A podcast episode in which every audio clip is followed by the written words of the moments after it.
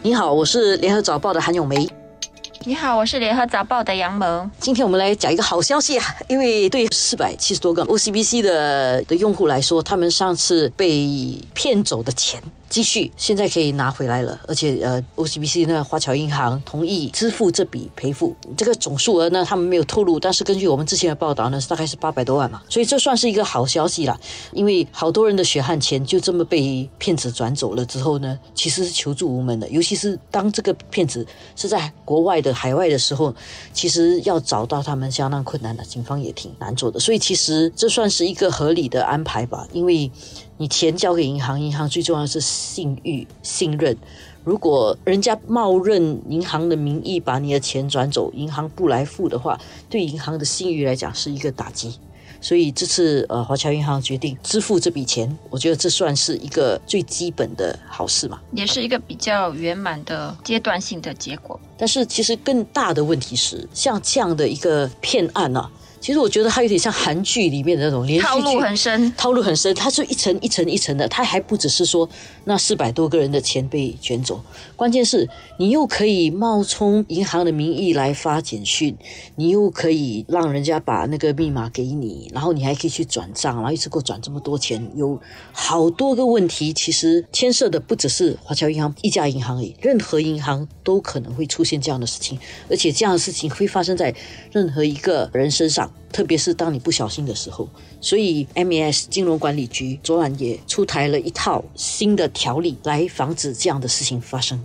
他就尽量以现有已知的那些套路，他尽量去停止这些套路。比如说，他就会要求银行在未来两周都不要发出可以有链接的 SMS 短信了，给这些零售的客户、企业客户，我就不清楚了。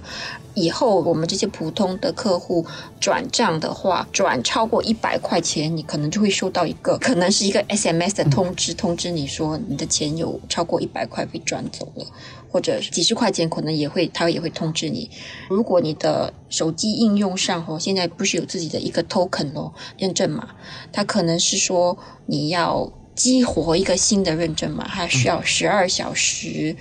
才能够激活，不像现在海外骗子趁那些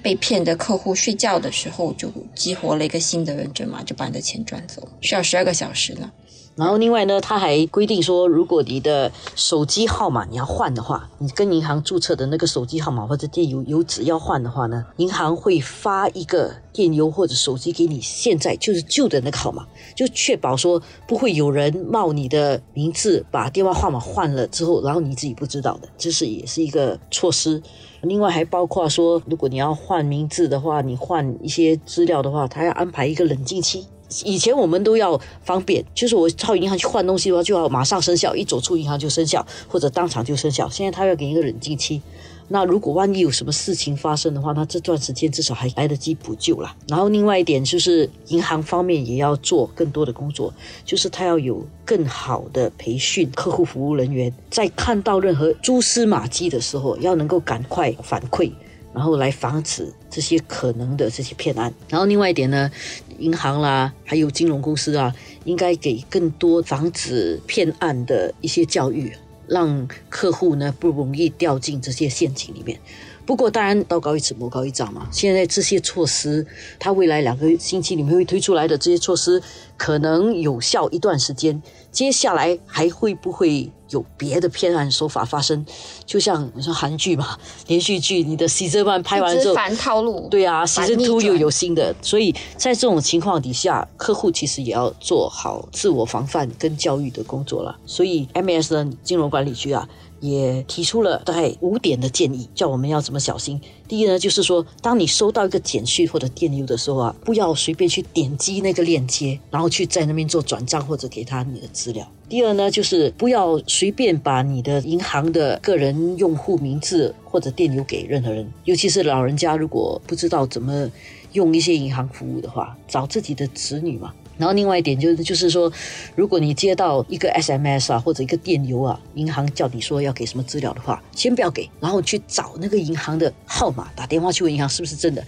不过记得啊，找银行号码也要很小心，因为刚好又发生了一件事情，如果你去。谷歌一个银行的号码的时候，他可能给你一个是假的号码，所以最好不要去谷歌一个银行的号码。比如说我要找 XXA hotline，不要去打 XXA hotline，应该是直接去去那个银行的网站，在那个网站上面查清楚它是 x x x dot com dot s g 这样的网站比较正式的网站，在那边再看那个电话号码，这样是比较好的。另外一点呢，就是经常去检查自己的账簿。虽然说我们不是守财奴，没有直接去看自己的钱是多少，但是经常查一下，看看有没有一些不合理的交易，这样比较能够防止自己的钱不见了。因为要过年了，可能华侨银行做这件事情是让大家可以安心的过一个年吧。不过另外一方面哈，现在有个情况是，他们都鼓励我们送电子红包。换新钞的这些柜台又少，然后又排长龙，所以我也不知道大家对这个电子红包的信心会不会受到影响。我我想电子红包跟这个还是有点差别嘛。目前发生的这些骗案跟那个电子红包的转账不太一样，因为电子红包你毕竟是自己在转那个钱。当然，我想大部分的人，尤其是老人家啦，你现在要推这个电子的任何货币啦，或者是电子的交易啊，可能都会碰到一些。阻碍了，因为老人家还是觉得说，哇，如果用 App 这么可怕的话，呃，我是不是不用了？我是不是回去用纸币会比较安全？不，这确实是会的，但是更重要的就是还是要教育他们了。你要叫年长者马上相信一个东西很难，好不容易花了时间相信了一套方法，然后这套方法就会把他钱全部卷走，他一定会很担心的。